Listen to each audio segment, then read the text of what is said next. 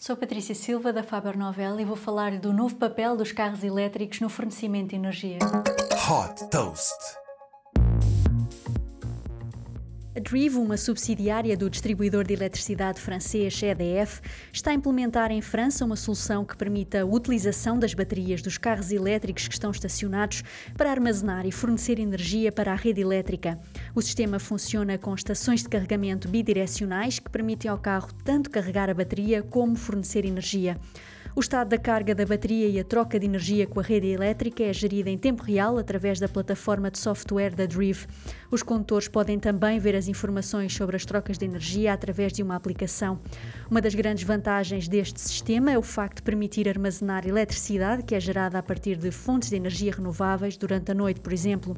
Esta eletricidade mais barata e limpa pode posteriormente ser colocada na rede durante períodos de pico de consumo. Desta forma, é possível alcançar um equilíbrio entre a produção e o consumo de eletricidade. Este sistema já recebeu a certificação da operadora da rede elétrica francesa, RTE, abrindo portas a um novo papel que os veículos elétricos podem vir a desempenhar nos sistemas elétricos nacionais europeus.